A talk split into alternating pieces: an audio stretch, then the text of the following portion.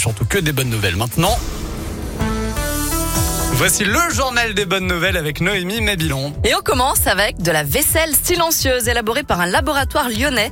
Alors partie du constat que c'était particulièrement agaçant de manger dans un self par exemple et d'entendre les verres et les assiettes qui s'entrechoquent.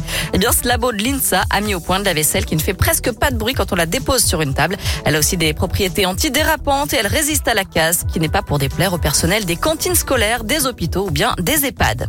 Le dîner de la générosité. Hier, le chef étoilé Christophe Haribert a cuisiné pour 350 bénéficiaires et 50 bénévoles de la Fondation Abbé Pierre.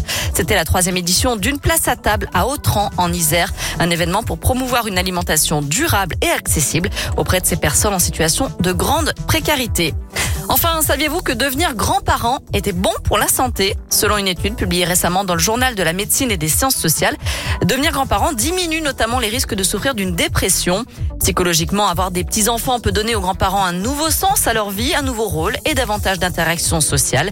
Et les activités partagées avec les plus jeunes sont bonnes aussi pour la santé physique. Lire un livre, se promener avec une poussette par exemple. D'ailleurs, l'étude a montré que les grands-parents qui n'ont que peu de contact avec leurs petits-enfants voient leur santé se dégrader plus vite que ceux qui n'en ont pas.